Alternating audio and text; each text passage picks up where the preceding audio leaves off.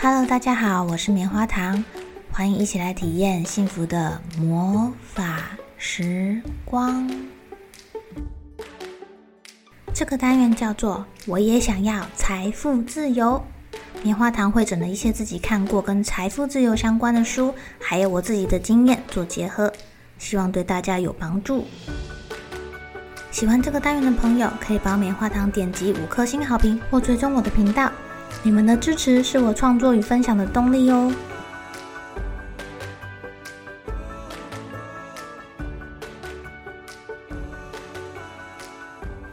四十岁后，我们就会常常听到要撰写退休计划，或者是被人家问起：你退休后想要干嘛？你存了多少退休金啊？你什么时候要退休呀？上一集我们聊到了一个概念。时间比金钱还要宝贵，我们真正要赚的是时间，而不是金钱。复利的威力也就在于越早开始越好。那这集我们就来聊聊退休计划怎么写吧。你们有没有写过退休计划？这个退休计划怎么写才好呢？其实啊，退休计划是要反着写的。例如说，你什么时候想退休？退休后大概可以活多久，或是想要活到几岁之类的？那你退休的时候需要多少的生活费？呃，那你需不需要规划额外的旅费啊、医药费啊，或者是买东西给孙子、女儿、子女的礼物钱等等？这样呢，你就可以估算出你到底需要存到多少钱可以退休了。当然，你也可以写好几个版本出来哦。比如说，你想要六十五岁退休，哪个你想要六十岁退休？你是想要一个月生活有三万的生活费，或者是有五万的生活费？诶，这样估算出来的金额就会不一样哦，你需要存到的钱也就不一样哦。那我们听到这里，大家可以先按个暂停键，先想想看自己到底需要多少钱，先把它写下来。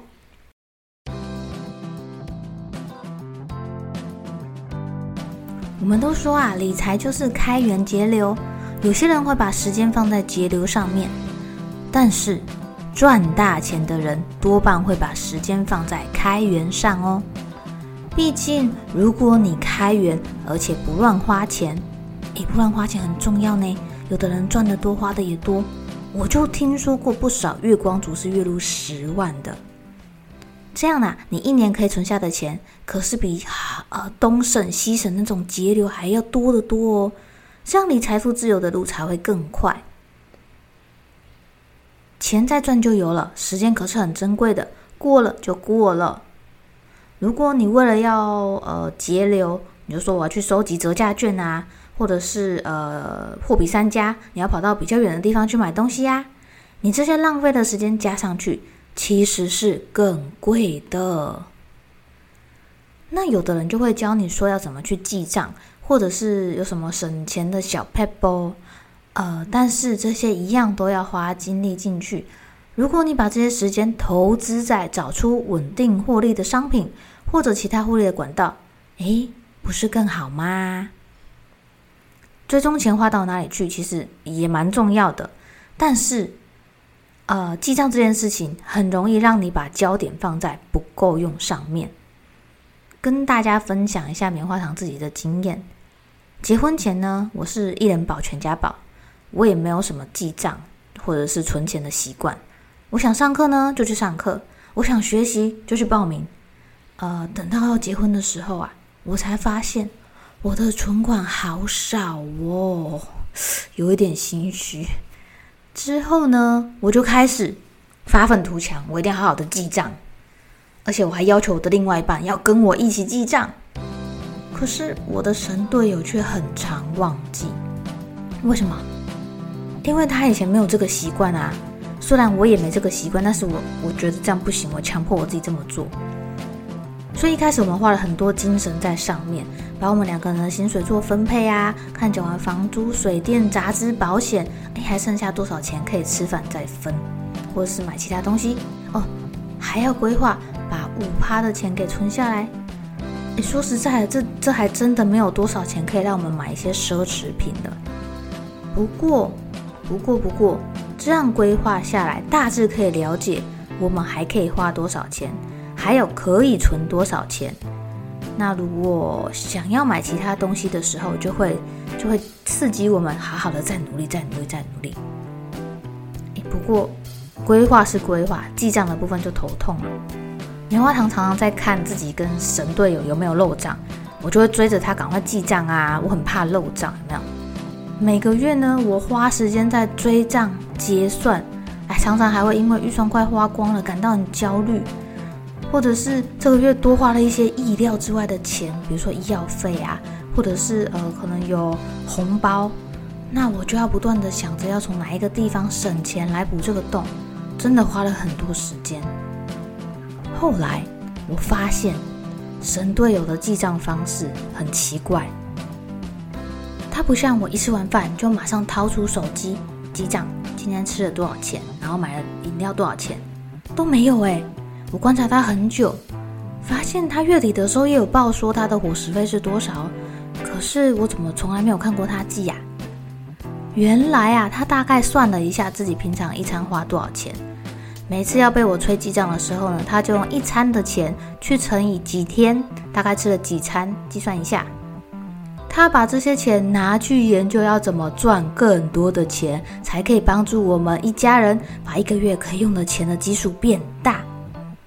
例如，我们原本一个月薪水扣房租、保险等等就要花上四万，那这样就会让他不能常常吃吃到饱啊，不能常吃好吃的东西。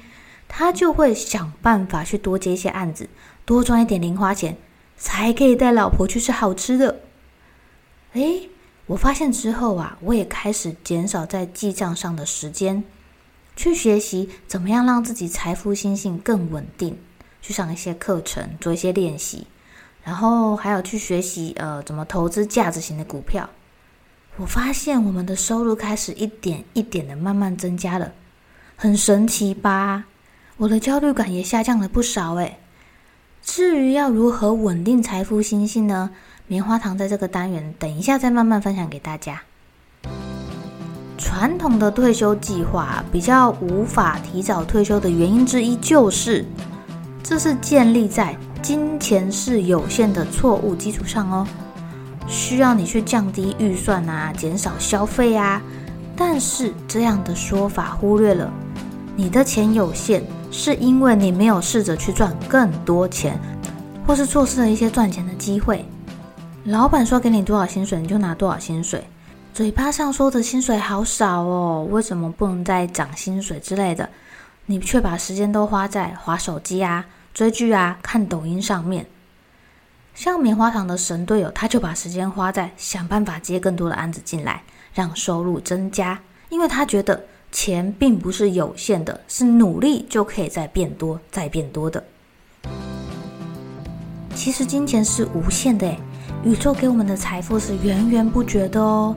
只要你愿意相信，愿意敞开你的心，你就有机会找到并且得到。你会愿意相信吗？我们在教给孩子理财观念的时候啊，试着一开始就把这个观念带给他们。爸妈可能因为自己的成长背景，然后还有我们的一些价值观，可能比较难相信这件事情。但我们早早的就把这个宇宙会给我们源源不绝的财富这个概念带给小朋友，其实对他来说并没有什么损失。诶，小朋友是很容易植入好的信念的，大人也可以啊，只要你愿意，你想要拥有金钱，自然会跟随着机会来到你的身边哦。而且啊，因为我们上一集说的复利的关系，越早开始存钱投资越好。投资的钱并不需要一直花时间、体力、心力去让它变多，像是你可以透过买好的股票啊，每年如果有五八的复利，在孩子很小的时候就带着他们买股票存钱，等他们长大以后，也是一笔很可观的金额诶，这就是所谓的被动收入。孩子把红包钱存起来，购买投资商品。他就可以把时间拿去学习、玩耍、尝试新鲜的事情。你让孩子明白投资复利这件事情是很重要、很重要的事情，让他相信自己可以有源源不绝的财富，也是很重要的事情哦。如果你现在就开始带着孩子做啊，其实，在孩子毕业的时候，孩子就已经是百万富翁喽。回到我们一开始说的退休计划，第一步呢，我们要弄清楚自己需要多少钱才能退休。在你去做估算需要多少钱的时候啊，这里也可以带着孩子一起去算，可以让孩子更了解金钱，他们也会对家庭的开支更有概念。那先有目标，我们才好找出哪一些可以快速到达目标，有哪一些办法。不然你就只是傻傻的存钱啊。要是哪一天啊，忽然看到有一个自己很想要、很想要的东西，就比较容易冲动消费，一下子就把钱花光光了。或者是呢，累积财富的速度会比较慢，因为你没有目标，你就想说，呃，我有钱就存钱啊，就这样慢慢的存，慢慢的存，动机比较小一点。大家可以想想看，你心中美好的一天是什么样子呢？一开始有教大家怎么去计算自己退休需要多少钱，这边要请大家重新思考一下，你心中美好的一天长什么样子？会和谁在一起做什么事情？你是会在某个海滩跟朋友一起烤肉，或是跟孩子一起去山上露营，一起去爬山？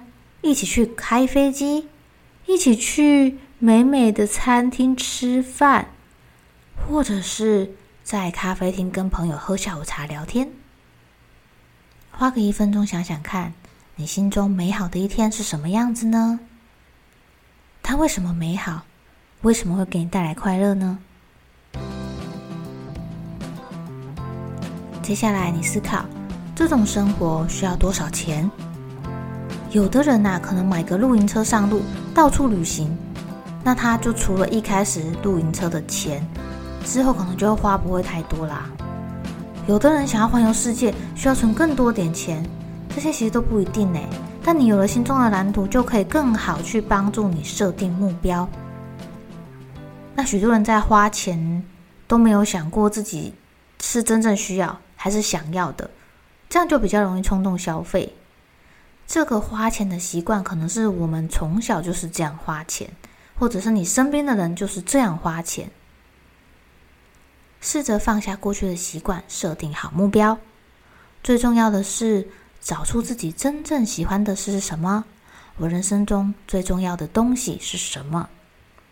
诶，说不定你会发现，你现在算出的数字啊，会比你一开始想象的还要少很多，也就没有这么难以到达了。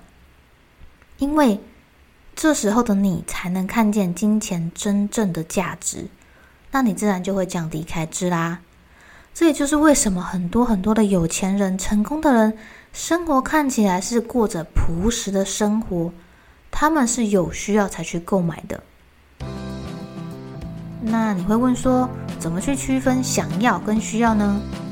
这里有个小技巧提供给大家：如果你真的很想要一个东西，你先等一等，等个一个月、两个月，甚至三个月，你就会发现很多东西你后来就不想买了。有句话是这么说的，我觉得蛮有道理的：冲动是财富自由的敌人。那最后跟大家分享一下《财务自由》这本书里面有提到啊，达到财务自由的七个阶段。第一步呢是认清现实，就是知道你目前的处境，还有你未来的目标是什么。第二步是养活自己，你赚的钱可以支付现在的开销。第三步是拥有喘息的空间，你不会领到钱就立刻把它花完。第四步啊，拥有稳定的成长，你可以存下超过半年的生活费，而且没有欠债。